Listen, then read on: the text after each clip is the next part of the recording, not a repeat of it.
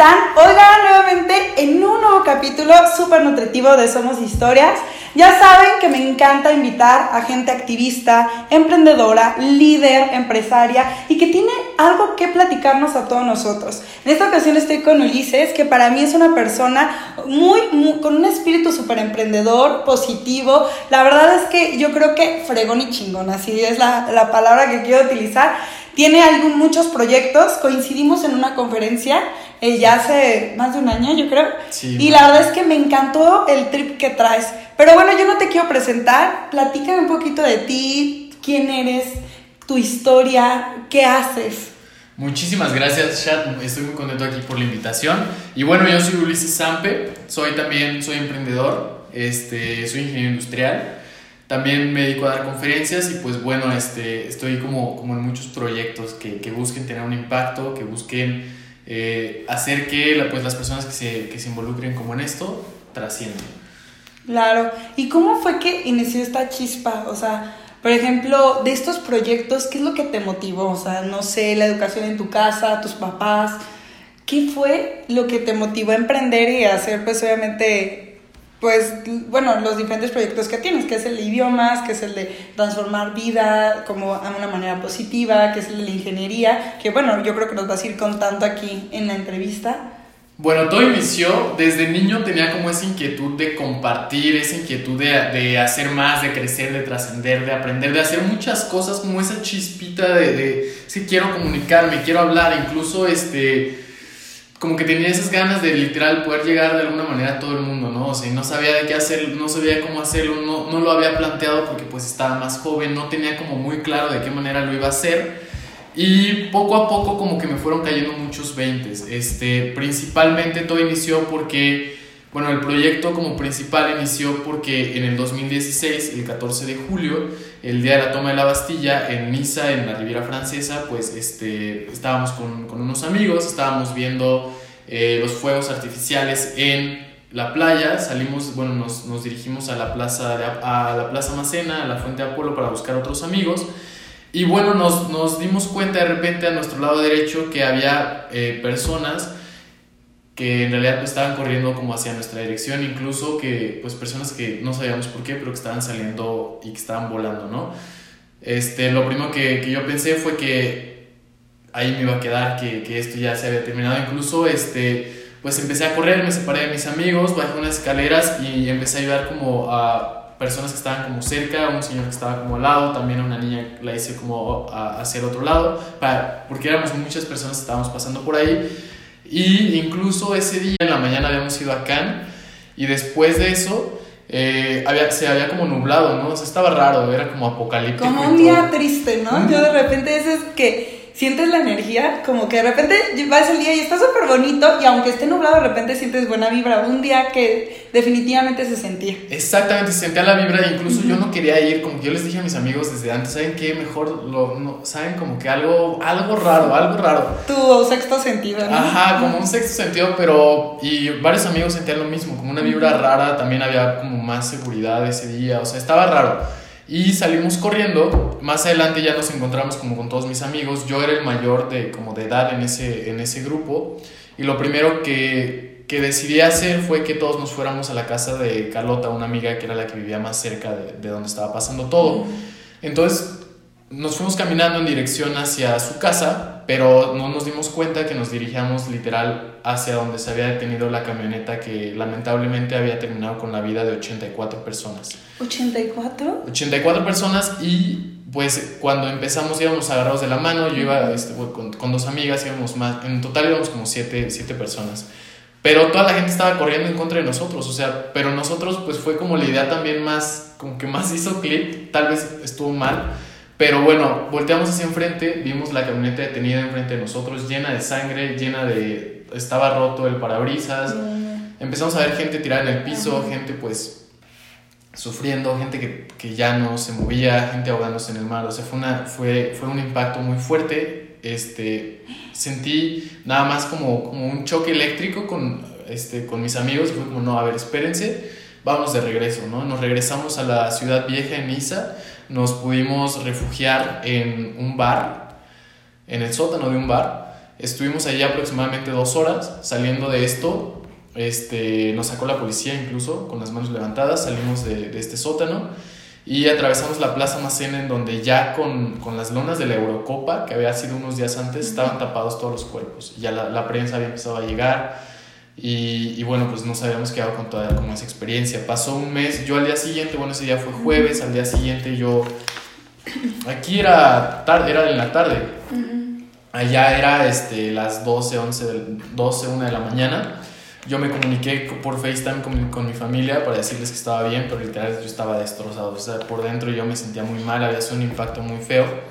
Claro, y, me imagino. Y al día siguiente, toda la semana siguiente, pues fue luto nacional. O sea, fue nadie, o sea, como muchos negocios cerrados.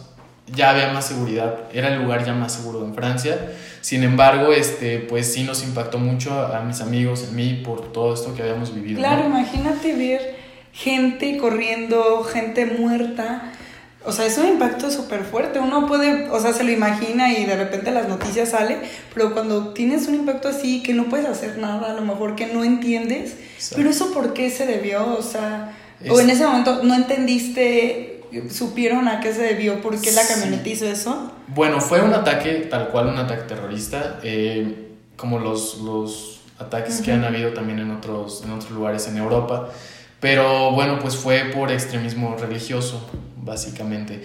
Y, y, bueno, nosotros lo vimos pues del lado de que realmente como, como personas inocentes que no teníamos que ver como en eso, gracias a algo que nos cuidó Dios o llámale lo que quieras, esa misión extra uh -huh. o, o, esa vida extra que te da como, como esto, eh, pues no nos tocó. Entonces también fue como, como que por una parte estábamos muy frustrados porque no pudimos hacer mucho, pero por otra parte también fue como... Agradecimiento. Mucho agradecimiento, así como de que por algo no me tocó, por algo sigo aquí y qué voy a hacer, ¿no? Entonces... Dios, este, ¿por qué me dejó aquí, no? De exacto, repente, claro.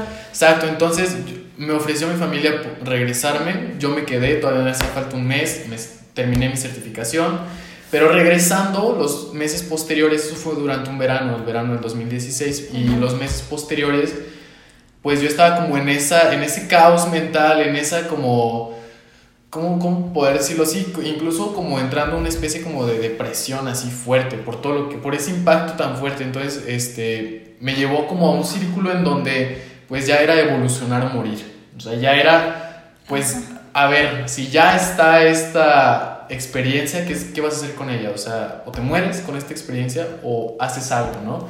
Entonces o es la por... transformas, ¿no? Le agarras esta experiencia, este dolor, porque al final de cuentas no he vivido algo igual, pero me imagino que lo que sientes es dolor y desesperación, coraje, no sé, por ser algo injusto, como que agarrar esa energía y sabes qué, la transformo en algo positivo y en la oportunidad de que si estoy aquí es porque Dios quiere que haga, tú lo dijiste al principio de la entrevista, trascender, que es algo súper importante.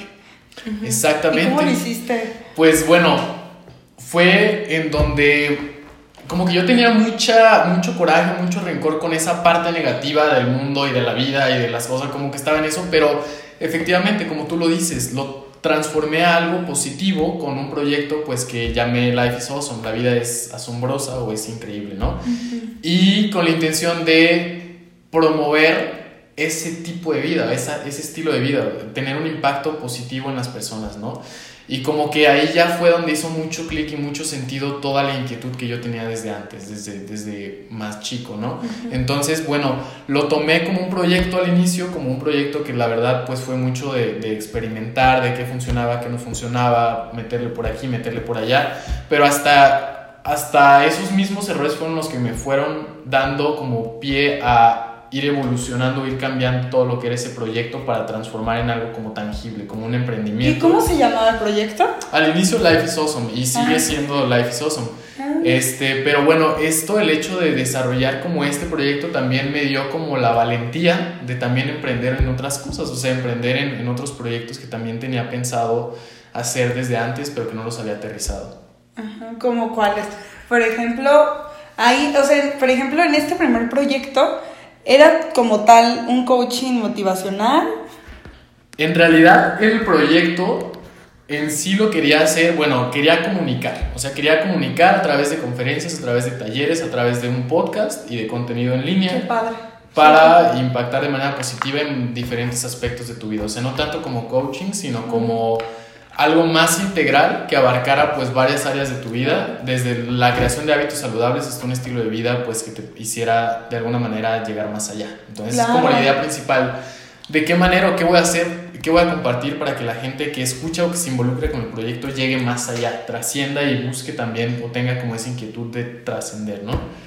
Entonces, este, pues, pues sí, primero fue eso.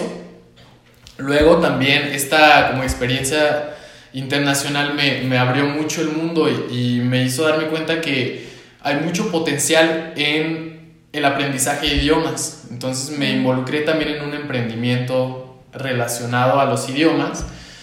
Y, y, realmente pues lo sentí y lo sigo sintiendo como una pasión muy grande. Incluso el proyecto este de Life is Awesome como que también encuadra mucho en esto porque es un proyecto que, o sea, el podcast está en italiano, en inglés y en francés, pero también está en español. ¡Qué padre! ¿Y tú, o sea, tú haces todas las traducciones? Yo hago, escribo todo y, to, o sea, es que en realidad todo el mensaje lo transformas, es una audiencia diferente para cada idioma, para cada país, claro. entonces le tienes, tienes que hablar de, de, otra manera, entonces tienes que ver de qué manera Ajá. tú puedes como empatar ese mensaje para una audiencia de, de otro lado, entonces también es mucho de, de, documentarte. Oye, a ver, entonces platícame, ahorita, o sea, ya entendí esa parte súper cool, ¿cuántos idiomas hablas, Uli? Cinco idiomas, hablo cinco idiomas. ¿Cuáles?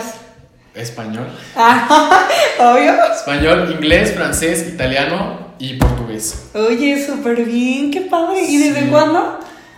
Desde que me, como que me abrí, bueno, llevo cuatro años que, que inició como esta preparación y en este, a, a, lo largo de estos cuatro años he ido aprendiéndolos y también pues buscando la manera de certificarme, de, de involucrarme más, pero también sí. involucrarme con la parte de emprendimiento, con una escuela de idiomas, este, con varios, incluso yo dando clase, porque también me preparé para eso, o sea, Oye, es como... Padre como que buscando ese, esos puntos que se conectaran para esa, esa finalidad de comunicar, o sea, de comunicar y no solo en un entorno. En un idioma, sino no quedarte como en el chi, nada más lo puedo hacer en español, sino comunicarlo a nivel mundial, ¿no? O sea, como hacer la transformación o trascender a, pues, ¿cómo se podría decir? Más exponencialmente. Exactamente. Oye, de hecho estabas diciendo algo súper importante, perdón que te interrumpa, sobre la vida, ¿no? De trascender. De hecho hay una frase que a mí me gusta mencionar mucho que es teniendo una vida entera entre nuestras manos, ¿qué es lo único que nos queda de ella?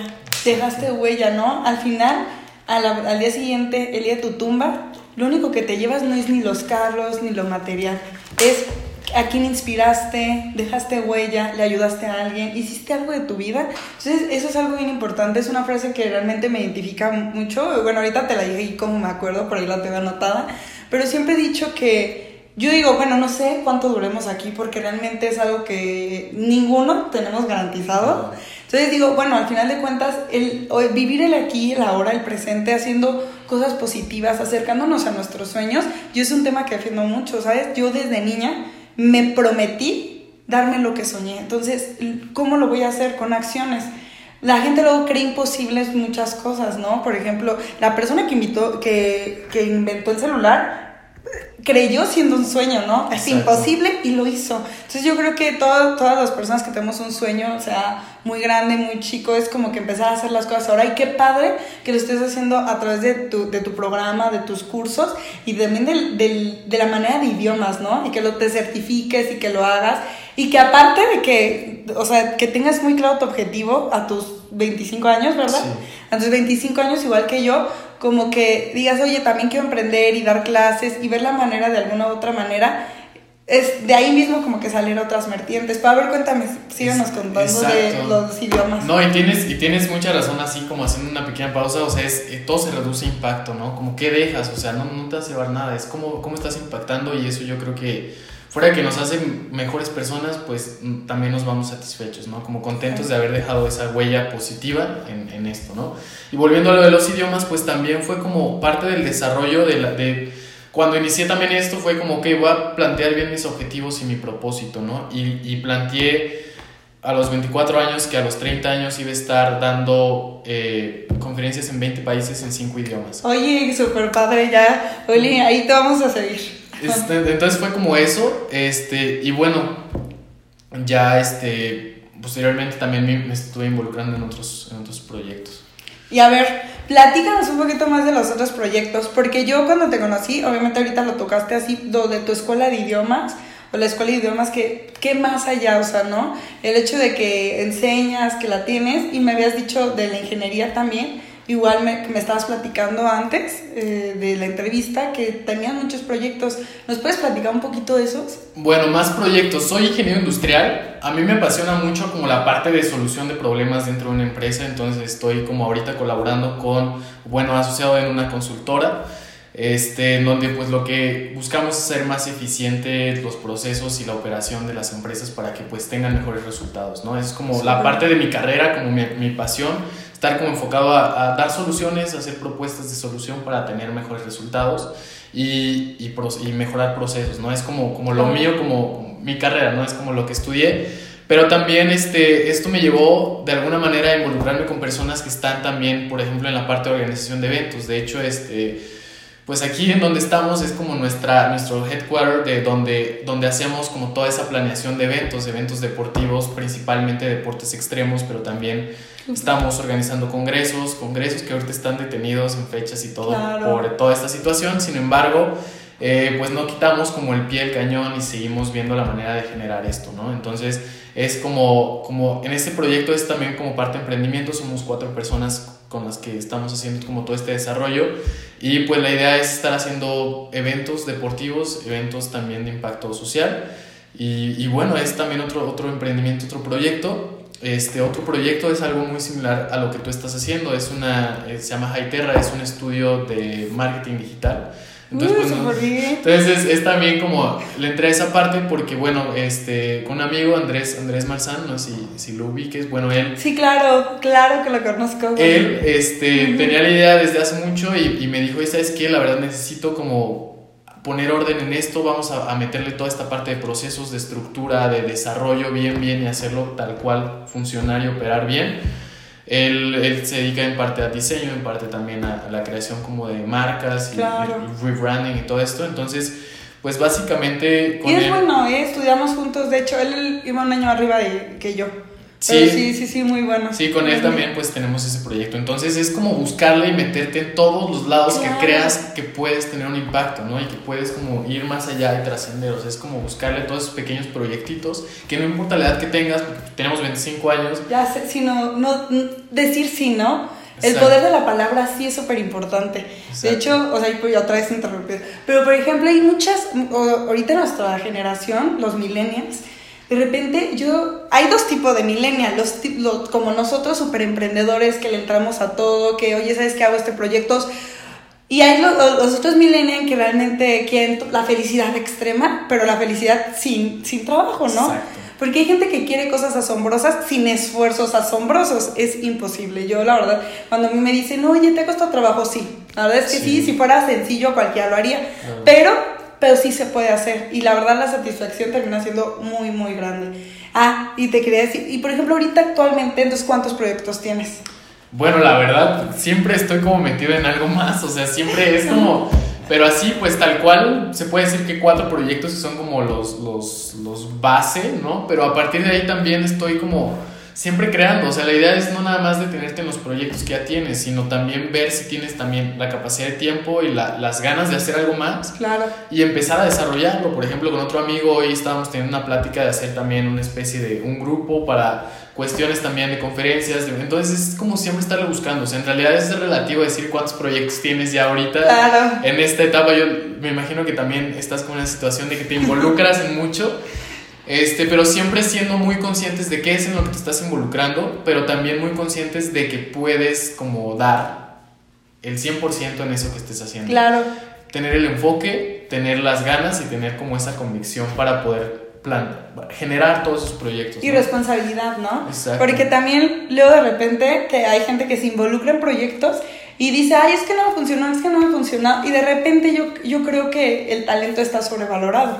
Es lo que que decir. De repente hay gente que es súper talentosa en algo, pero por una u otra cosa no le termina de ir bien, ¿no? O sea, el chavo que canta súper padre, que dices, oye, canta padrísimo y no le va bien, porque muchas veces no solo basta del talento. Yo, yo estoy casada totalmente que es un trabajo de chamba, es un trabajo de mucha responsabilidad, ¿sabes? Me involucro en este proyecto, órale, entonces me comprometo y cumplo, ¿no? Es sí el poder de la palabra sí, pero con todo lo que conlleva, ¿no? Responsabilidad, disciplina, convicción y todo, y los proyectos salen adelante y al final de cuentas siempre te dejan algo, ¿no? Yo la verdad es que inicié también hace 10 años, una polluela a los 16, este, bueno, sí, 9 años. A los 16 años comienzo yo en, en, en un canal de televisión y todo, y de repente cuando ellos me dicen, oye, ¿lo has hecho? Y yo, sí, la verdad es que no tenía ni idea de lo que iba a hacer, me acuerdo que era hablar en cámara, pero yo dije, me puse a practicar en el espejo y a lo mejor no era la mejor, ¿no? Y al principio me equivocaba un buen y tenía una de muletillas y lo bueno es que eran cápsulas grabadas que después se pasaban en televisión y había posibilidad de edición. Entonces, pero eso me ayudó a, mejorar mi forma de expresión, a, me ayudó a, mejor, a saber cómo comunicarle a la gente, luego me ascendieron a noticias y bueno, de ahí me fui involucrando muchísimo en los medios de comunicación y me llevó a hacer ciencias de la comunicación y actualmente marketing. Pero, por ejemplo, el poder decir sí fue lo único que me acercó a saber qué sí me gustaba y qué no me gustaba. Porque también el hecho de decir sí a algunos proyectos los hacía, pero al final de cuentas no me apasionaban y decía, no pasa nada, ahora sé que por ahí no es y que me gusta más. Entonces, es como una parte de autoconocimiento también. Entonces, creo que eso es súper importante. Y dijiste algo, una palabra bien clave que a mí me hace falta, tiempo. Tiempo. Tiempo. Hoy, la verdad es que yo digo, si le pudiera agregar 24 horas extras a mis días, yo estaría encantada para terminar tantos proyectos que quiero. De repente llegan y también sé decir no, pero por un tema de que no porque no quiera, ¿no? El tema de... ¿Sabes qué? Llegan y me plantearon un proyecto hace poquito muy bueno, unos amigos que son consultores de ya empresas grandes a nivel regional oye, ya nos gusta lo que estás haciendo, ¿verdad? Te invitamos a tal proyecto. Le digo, órale, este, sí va. Y le dije, pero déjame lo pienso, lo pensé, me encantó, me enamoré del proyecto. Pero de repente volteé y vi, tienes estas responsabilidades, ya tienes estos proyectos, sé honesta, tienes el tiempo y, y con el dolor del mundo le dije, ¿sabes qué, Andrés? O sea, Andrés, no, Digo, muchísimas gracias, muchas gracias por considerarme, me encanta tu proyecto en un futuro, si hay posibilidades lo generamos, ahorita no tengo el tiempo. Entonces también es una parte como bien importante, aprovechar el tiempo, luego veo mucha gente que pone en cuarentena ahorita con la situación que estamos pasando a nivel mundial del COVID, que sin nada que hacer y realmente que súper aburrido yo digo oh my gosh o sea como como, ¿qué me no hay nada que hacer creo que es un momento para nosotros aprovechar aprender ese idioma que siempre hemos querido hablar en este caso para aprender a hacer esa habilidad de, en la computadora ese programa de edición que siempre hemos querido usar. Tenemos muchísima información al alcance de nuestras manos. O sea no lo que es Google tú te metes a investigar y puedes aprender lo que quieras no digo hay muchísimas maneras de hacerlo. Tú, por ejemplo, en esta crisis, ¿cómo has conllevado esos proyectos? ¿O qué opinas también de lo que está pasando a nivel mundial? Mira, opino que lo que está pasando a nivel mundial, eh, mundial es algo en lo que se tiene que tener como mucho respeto, pues seguir como esos lineamientos también que, nos, que nos está diciendo pues el gobierno. Eh, pero también considero que, que, bueno, nada más es como buscar adaptarnos, o sea, buscar adaptarnos, obviamente si ya vas a trabajar desde tu casa, seguir siendo productivo, seguir haciendo cosas que te estén dejando como esa satisfacción, ese sentido de avance, o sea, todo suma. Y como lo, lo dijiste ahorita, o sea, el hecho de haber estado tú en, en, esta parte de televisión, el hecho de haber ya como tenido esa trayectoria que tal vez no lo sabías en ese momento, fue sumando a tus 10.000 horas, o sea, fue sumando a, a ese a esa preparación, fue experiencia. Y todo esto que hagamos ahorita en nuestras casas, todo el tiempo que aprovechemos de manera inteligente va a ir sumando.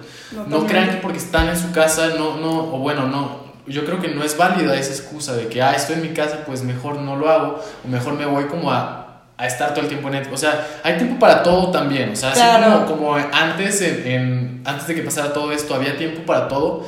Ahorita también, aunque estemos en, en, encerrados o estemos en, la casa, sin embargo, o sea, es como ir priorizando. O sea, yo, por ejemplo, en la mañana es de que hago llamadas, este, me pongo en contacto con gente con la que tengo que, veo, por ejemplo, cuestiones de pagos, cuestiones de, necesidades como, como sacar el, el trabajo, ¿no? Como lo más, lo más grande. Y después me ha ayudado mucho este tiempo también a, a estar conectando con gente con la que desde hace tiempo tenía ganas de conectar y decir, ¿sabes qué? Oye, sabes que aquí estoy al pendiente, ¿cómo estás? ¿Cómo le estás pasando? Hay que empezar con algo, ¿qué se te ocurre? ¿Cómo vamos a salir adelante después de esto? ¿Qué, qué onda? ¿En qué, ¿En qué entramos en esto, sabes? O sea, ¿cómo nos vamos a poder apoyar entre todos? O sea, es como que me ha ayudado también a replantear muchos, muchas como, como los paradigmas que tenía, o sea, el hecho de que no, nada más en la oficina se puede ser productivo, nada más en, en, en un trabajo puedes este, aprovechar el tiempo, no, o sea, en tu casa puedes hacer muchísimas cosas. Incluso si ves la historia de, de Jeff Bezos, el, el, CEO de Amazon,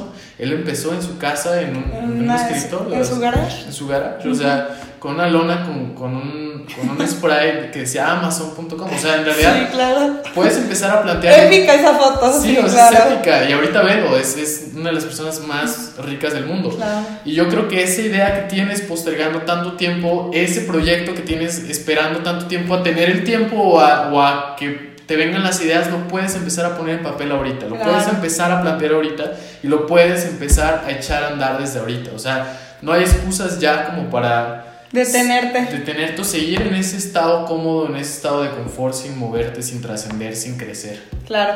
Hay una, acaba de hacer un tweet súper bueno, me fue de hecho.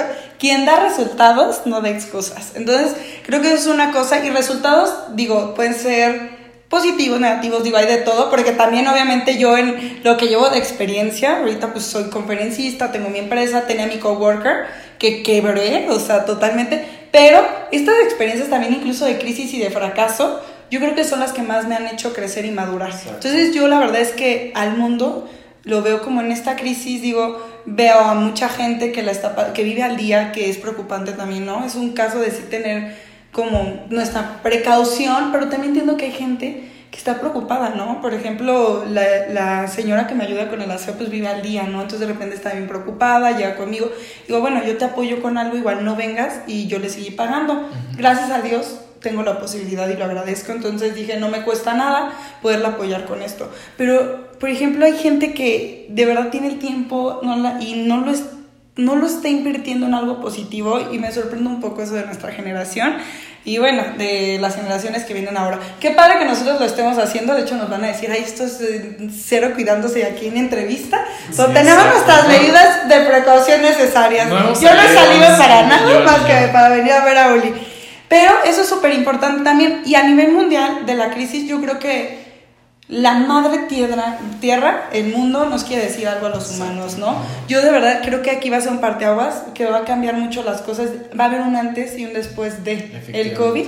No sé qué sea, la verdad es que me encanta el tema de ciencias políticas. El tema de ciencias políticas es el estudio del comportamiento humano, ¿no? Me encanta ver qué va a pasar. Dicen que eh, había una frase que dice, espero haya más pobres que muertos. Entonces, a mí me preocupa un poco en el caso de México, nuestro país, porque actualmente tengo un primo que está en Nueva York y una este, prima que está en España, pues la están pasando súper mal, ¿no? Y, y las cosas están muy fuertes, vemos cómo está en Ecuador dejando los cuerpos afuera, digo, nosotros en México estamos en fase 3, pero hay un tema que me preocupa un buen, tú que hablas de estilo de vida que también es súper importante, en México somos de los países con mayor obesidad, si no creo que es el, el primero en, en Latinoamérica. Y tenemos mucho problema de diabetes. ¿sí? Eso, Exacto. eso es más fácil, Ajá. incrementa el índice de mortalidad con, este, con esta situación sanitaria, ¿sabes? Claro. Entonces, este, sí, es algo súper grave y que tenemos que, obviamente, como tú dices, va a haber un antes y un después y tal vez nos haga despertar en el sentido de, de que podemos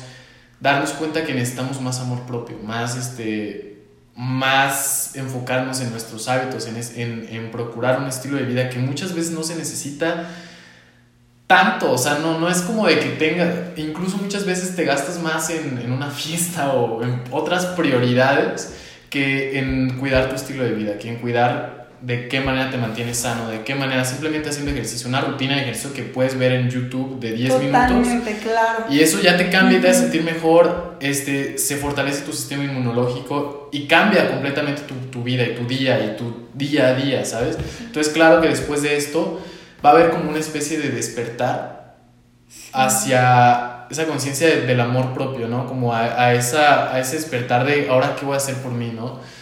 Porque también así va a cambiar como mi entorno, ¿no? Y vamos a estar todos mejor. Sí, claro. Por ejemplo, ahorita he visto mucho en redes que de repente, sí, conociéndome a mí mismo, o sea, obviamente he visto lo negativo y lo positivo, la gente que de plano dice que está súper aburrido, pero también he visto gente muy activa y que me da mucho gusto y que veo que está escribiendo, ¿no? Una amiga siempre quiso escribir su blog, escribe maravilloso y la vi y vi que lo, lo publicó y dije, oye, qué padre que estás aprovechando el tiempo en esto y ahorita ya tiene un buen de vistas, o sea, de lo que llevamos, ¿no? Qué padre. Pero también, como tú dices, un estilo de vida, totalmente no nos cuesta nada ver una rutina rutina YouTube, cuidar nuestra alimentación, yo creo que es súper importante. Yo tengo disciplinas budistas, yo soy vegetariana toda mi vida, sido vegetariana y yo creo mucho en que si tú cuidas tu cuerpo, que es tu templo, que es nuestra herramienta principal para lograr todos nuestros sueños, es importante. Y no sé, platico con mil gente que dice, ay, no, yo no desayuno porque ay, no me gusta, ay, y, que come súper mal. Y digo, no es un tema ni siquiera estético, no es un tema de que si te ves bien o mal, o no se trata de eso, sino es un tema de cuidarte a ti, de salud, de que tu productividad sea mayor, de que realmente rindas mejor, de que seas más feliz,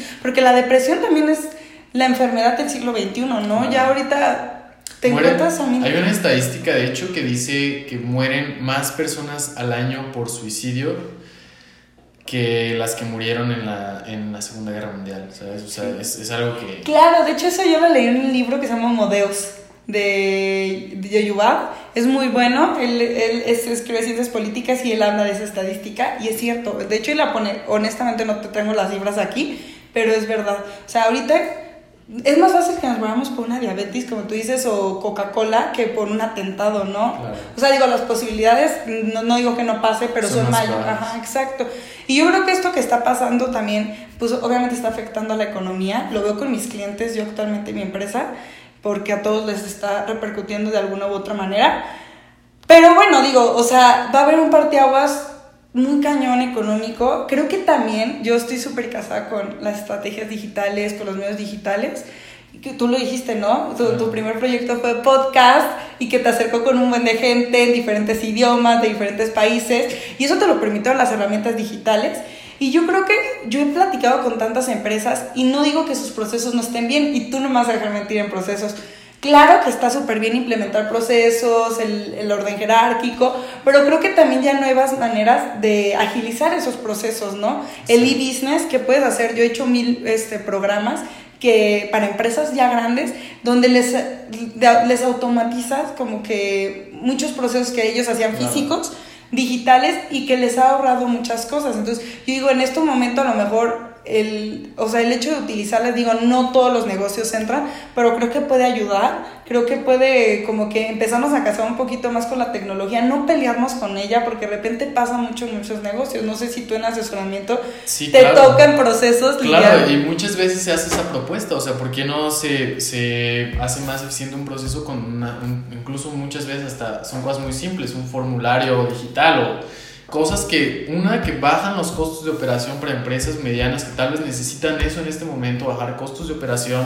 Van a evolucionar y el rescate de eso, la oportunidad está pues en convertirse o en pasar a esta parte tecnológica y esta parte digital. O sea, no, no es que están peleados esos dos, no es de que quién gana del digital o del tangible, sino el, los medios digitales van a ayudar mucho a, los, a, a todos los negocios tangibles. Entonces, o tradicionales, o tradicionales, o sea creo que los va a reforzar. Creo que ahorita quien aproveche y sepa aprovechar estas herramientas va a estar padrísimo.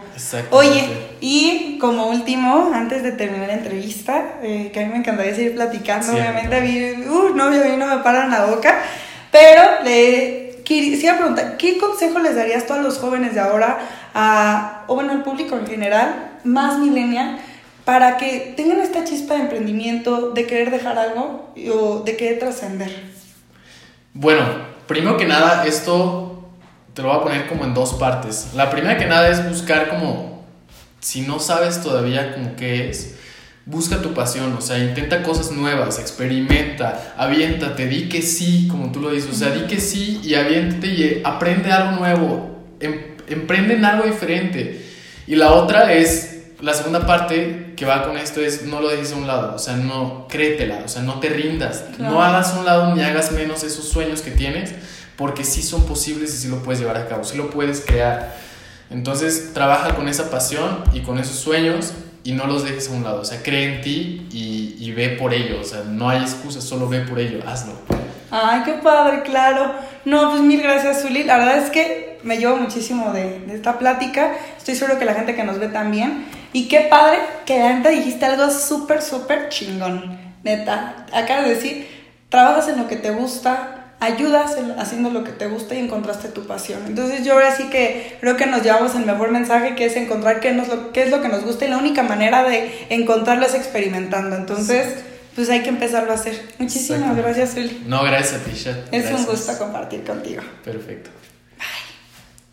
Hola, yo soy Ulises Sampe y los invito a que me sigan en mis redes sociales como Ulises Sampe en Facebook e Instagram y también que visiten la página web ulisesampe.com. Muchas gracias.